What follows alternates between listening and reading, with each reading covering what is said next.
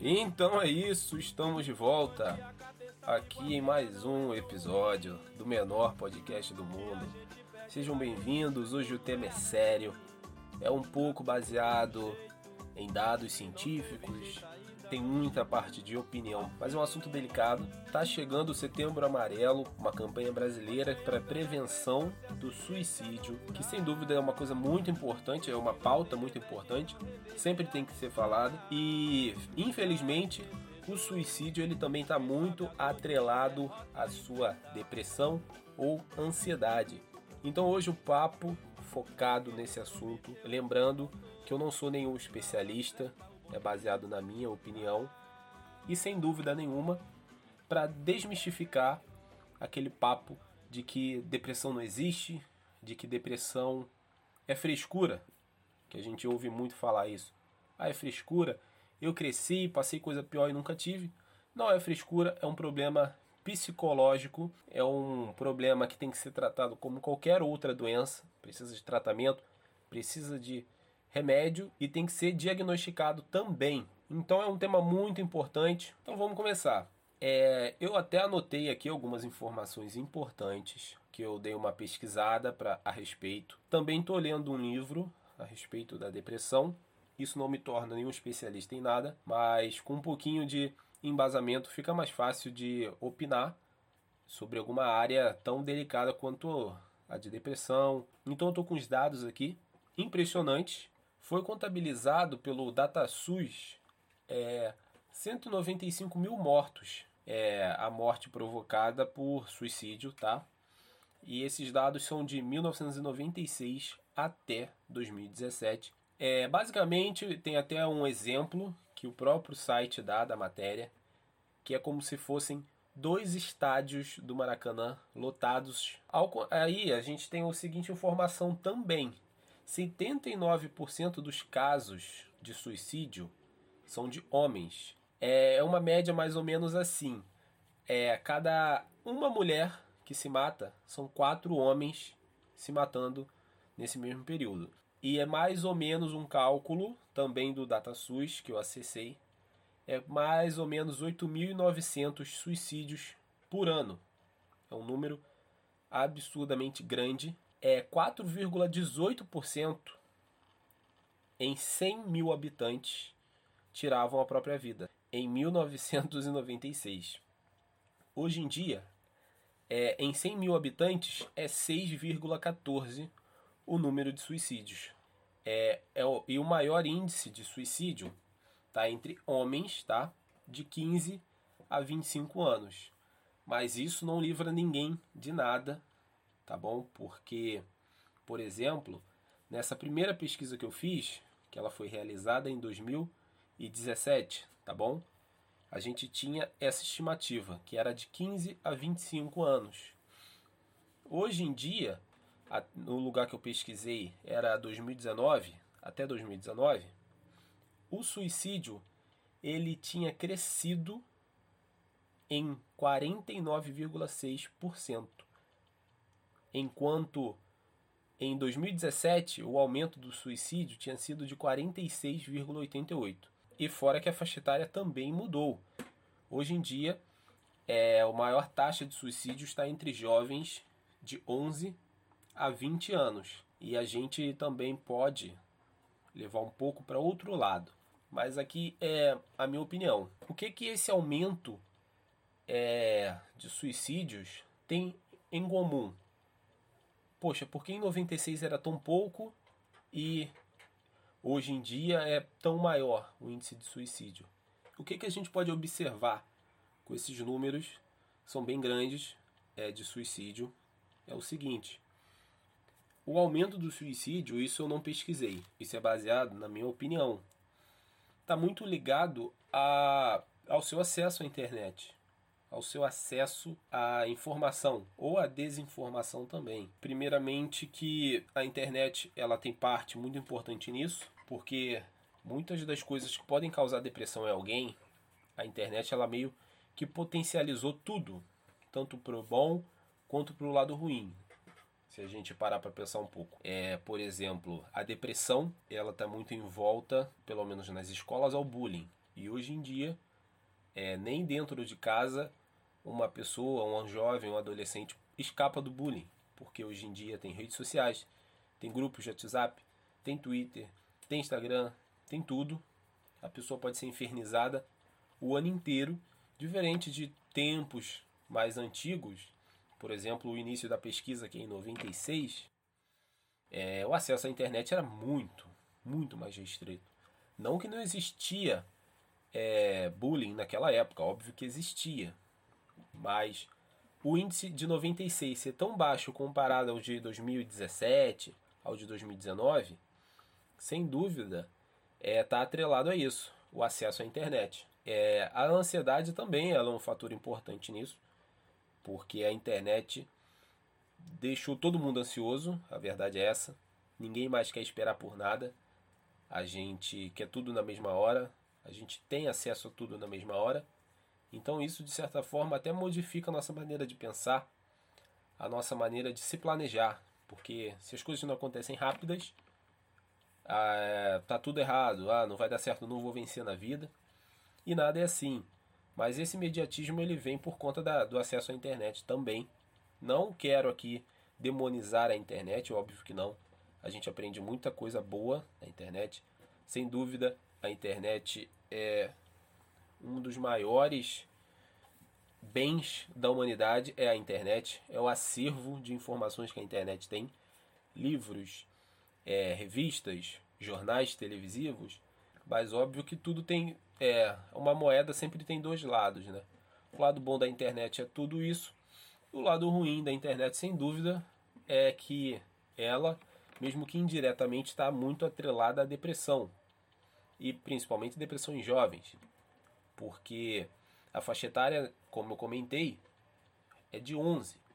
11 anos a pessoa tem, é, já pode estar tá começando a ter algum pensamento de suicídio, pode estar tendo depressão, sofrendo de ansiedade.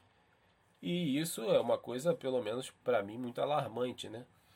Porque se parar para pensar, 11 anos. 11 anos é mais ou menos 2009, 2010, eu tinha 11 anos. E nada disso me passava pela cabeça. E eu creio eu que de pessoas mais velhas ainda, também não.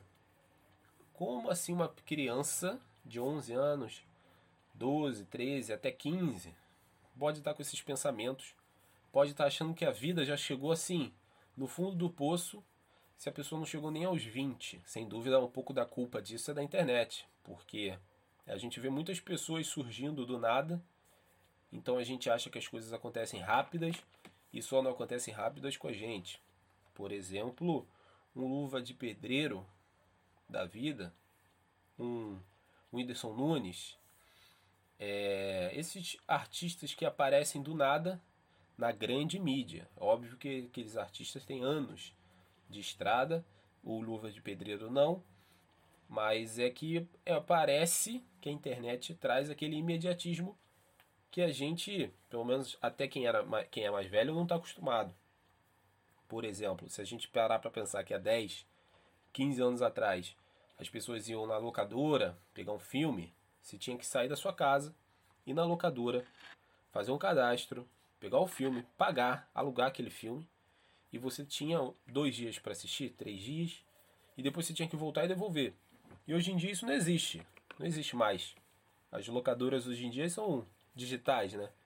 Você paga na mesma hora que o teu cartão, na mesma hora já é aprovado, você já tem acesso a milhares, uma biblioteca imensa de filmes. É, isso é só uma das coisas, até mesmo o acesso à internet em si. Que antigamente pessoas tinham um modem, é, tinha aqui na Lan House, não tinha computador, o computador era um pouco mais difícil de ter acesso, e hoje em dia qualquer celular tem uma capacidade maior do que um computador de um, uns 20 anos atrás, 15 anos atrás. Então, sem dúvidas, é uma coisa que a gente tem que parar para pensar eu não tenho filho, mas creio eu que também o acesso precoce das crianças à internet, creio eu que também é um fator que afeta muito o funcionamento daquela pessoa, daquela criança, a capacidade daquela criança de pensar. é, a capacidade da criança de lidar com a sua ansiedade também. Porque quem aqui não acessa o YouTube e fica maluco de raiva porque tem um anúncio de 5 segundos? Sendo que uma TV, há poucos anos atrás, que todo mundo assistia TV, tinha comerciais de 2 minutos, 5 minutos, dependendo. Então é, é aquele problema do imediatismo que a gente vai é, alterando até a nossa maneira de pensar. A gente quer tudo para agora, tudo rápido, tem que ser, ó, dar resposta hoje. Não, eu quero agora. E nem tudo na vida é assim. Nem todas as nossas conquistas na vida vão ser imediatas. Isso a gente vai aprendendo com o tempo. E mesmo a gente parando para pensar nisso, muitas das vezes a gente ainda tem dificuldade de entender isso. Eu mesmo não tenho ou não uso algumas redes sociais ali para evitar ficar me expondo, expondo a minha cabeça, porque obviamente você é contaminado. Ninguém que eu saiba acessa a internet só às sextas-feiras para poder estudar. Não, a gente está na internet o dia inteiro e sem dúvida a maior parte do tempo que a gente está na internet é fazendo nada que preste. Não que seja um defeito, mas é uma coisa que acontece. A internet é parte do ser humano hoje em dia. Uma criança que nem sabe ler tem celular, tem Facebook, tem tem um tablet próprio, né? nem que pega do pai ou da mãe para usar, não, é dele. A criança não sabe ler, mas consegue entrar numa loja virtual, que é Google Play, escolher o seu jogo, baixar, iniciar o jogo e aprende a jogar ainda. Mas se você botar a capa de um livro para aquela criança ler, ela não vai saber. Então a gente já introduz as crianças na tecnologia antes mesmo da criança estar tá formada, ter pensamentos formados 100%. Então, óbvio que ela vai ser muito influenciada pelo por aquele artista que ela está vendo. Por exemplo, um TikTok, um Kawaii da vida. Ela vai ser influenciada por um por um vídeo aleatório e ela vai começar a associar aquilo como se fosse uma coisa normal. Poxa, fulaninha, ah, fulaninha tem um canal e tem e foi não sei para onde. Ah, eu meus pais não têm dinheiro para comprar isso para mim, não tem dinheiro para comprar aquilo. Óbvio que isso pode afetar a mente de uma criança. Afeta a mente de adultos formados, não vai aceitar, não vai afetar a mente de crianças, né? Eu acho que todo mundo concorda com isso. Óbvio que a depressão ela tem muitos mais tem um sintoma.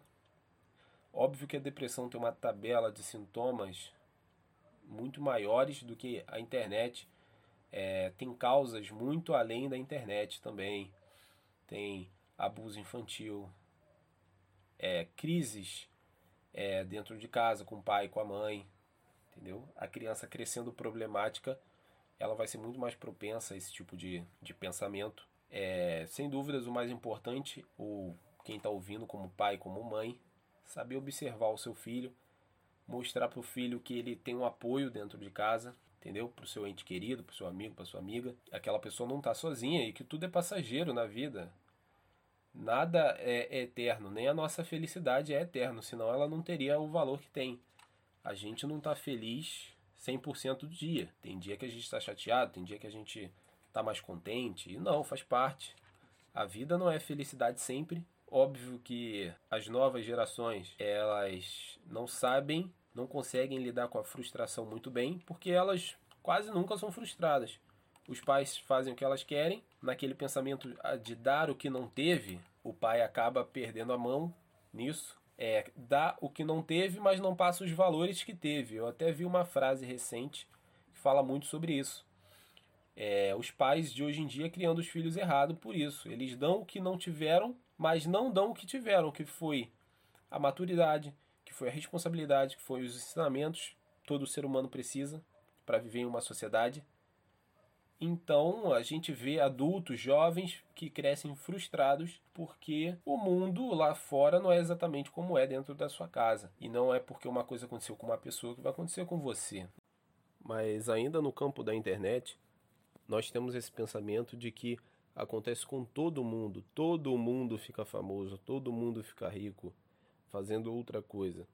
Eu estudo 10, 20 anos e vivo de salário mínimo, ou vivo com 5 mil reais por mês. Uma pessoa que chutou uma bola em um gol vazio e falou receba, tem uma mansão.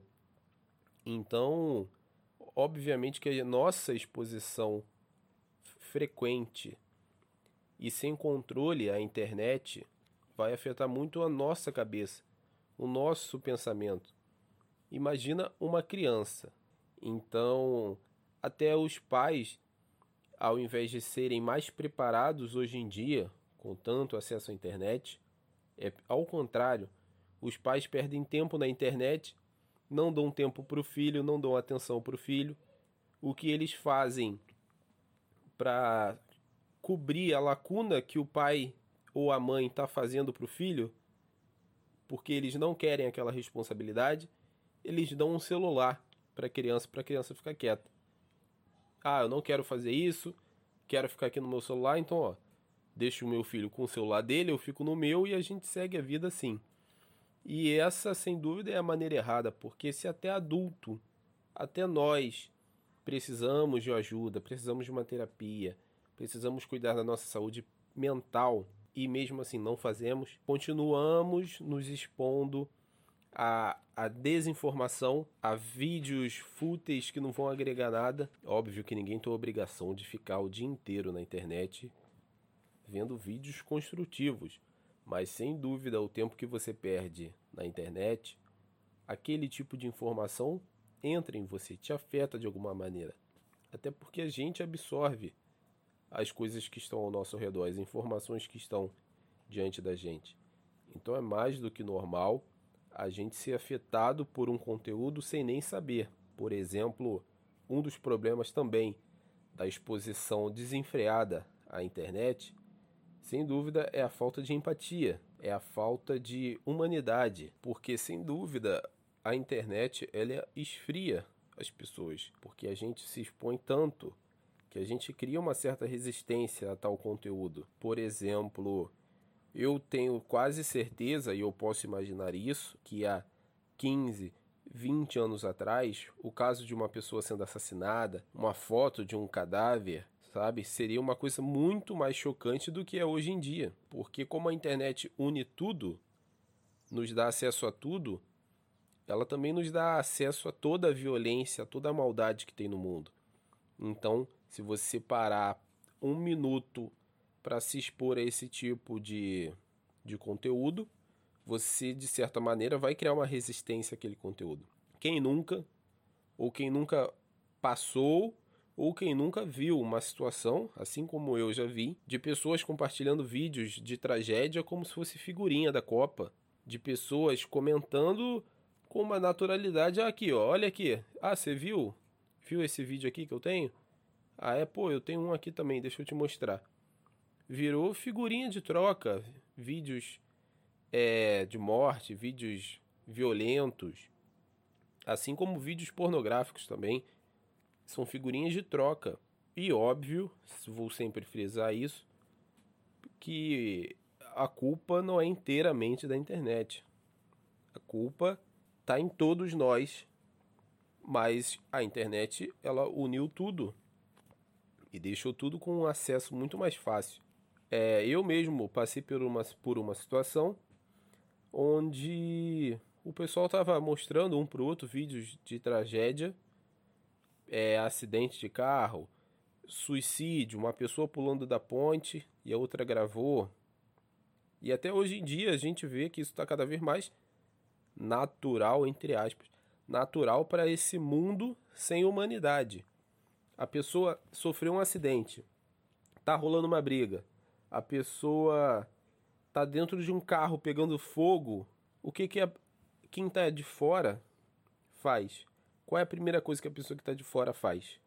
Eu acho que nem é ligar para SAMU, para ambulância hoje em dia. Eu acho que a primeira coisa que faz é filmar, garantir o seu vídeo para poder ter a sua figurinha inédita de troca para compartilhar, para puxar assunto, para ganhar um engajamento em algum lugar.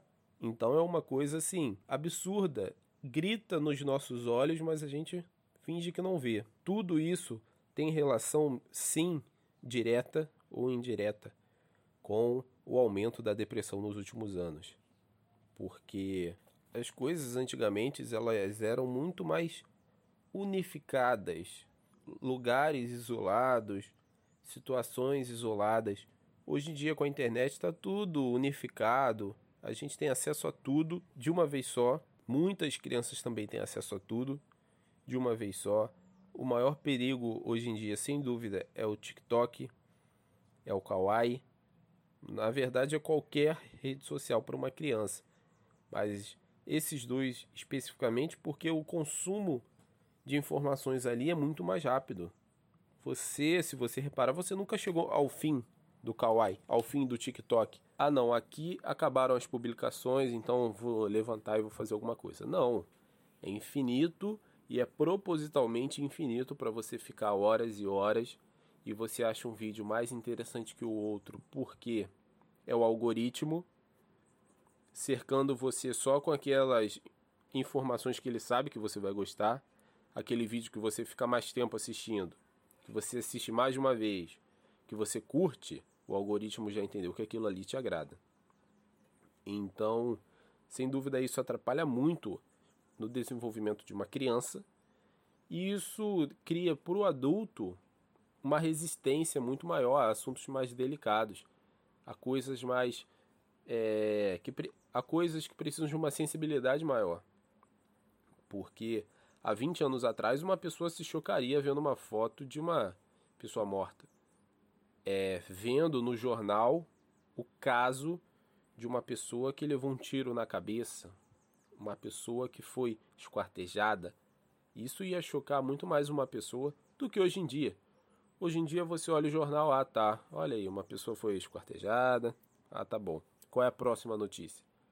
Então, sem dúvida, a internet causou essa resistência maior a assuntos sensíveis na gente, que é muito ruim se você tem uma pessoa em casa que precisa de uma sensibilidade maior, que precisa de um apoio maior. Sem dúvida, o nosso papel é sempre ter a empatia pelo próximo.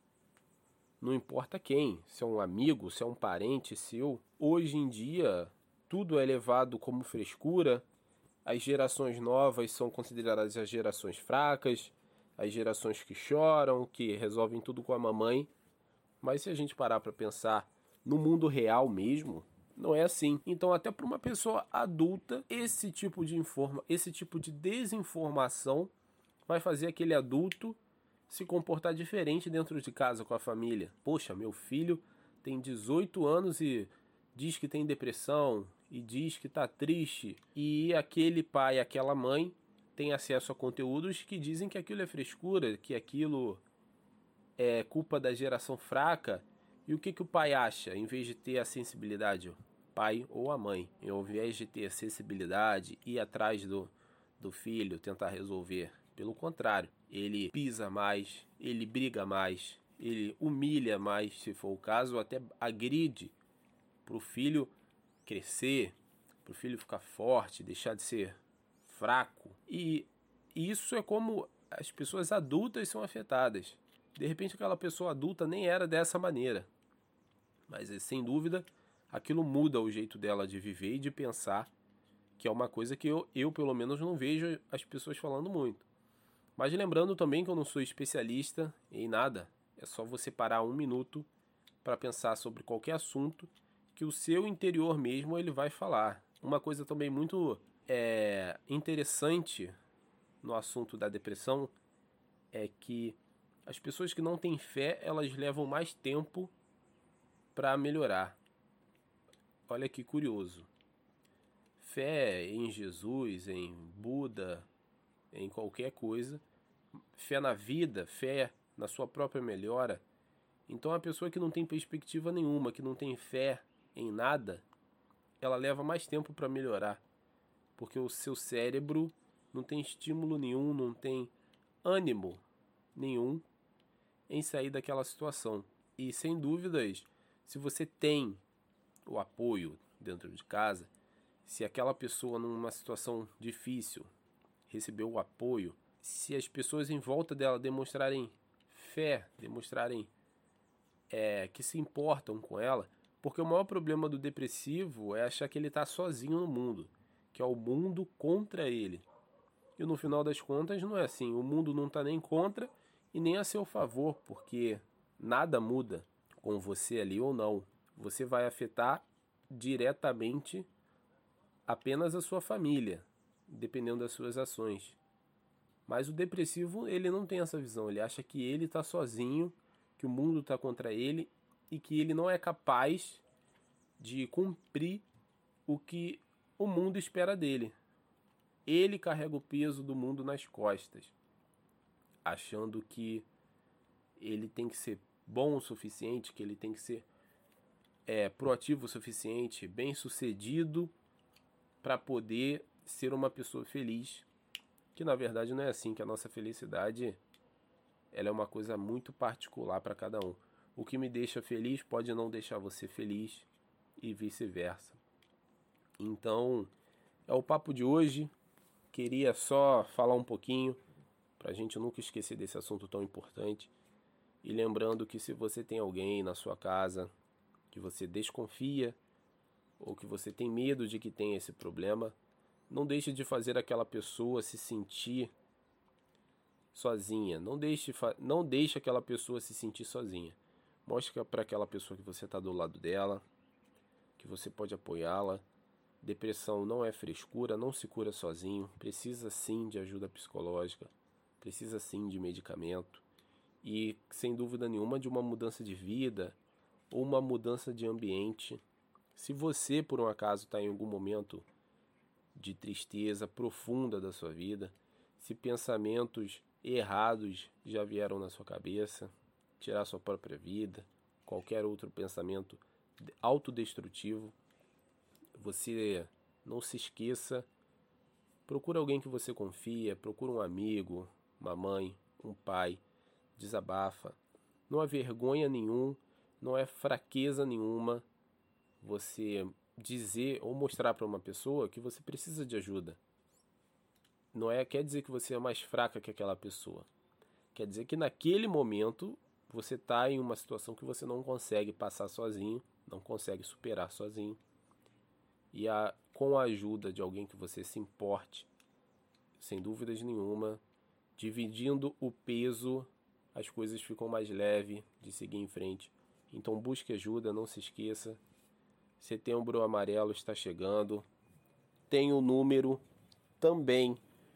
É gratuito, você pode ligar para lá 24 horas que vai te dar todo o apoio, que é o CVV, que é o Centro de Valorização da Vida. Não tenha vergonha. É anônimo, ninguém vai rir, ninguém vai zombar de você. Lá são as pessoas especializadas para falarem com você. É de forma voluntária, tá bom? Então você fica à vontade, é por telefone, é conversa por e-mail, entendeu? Eles oferecem todo o apoio lá para quem estiver precisando.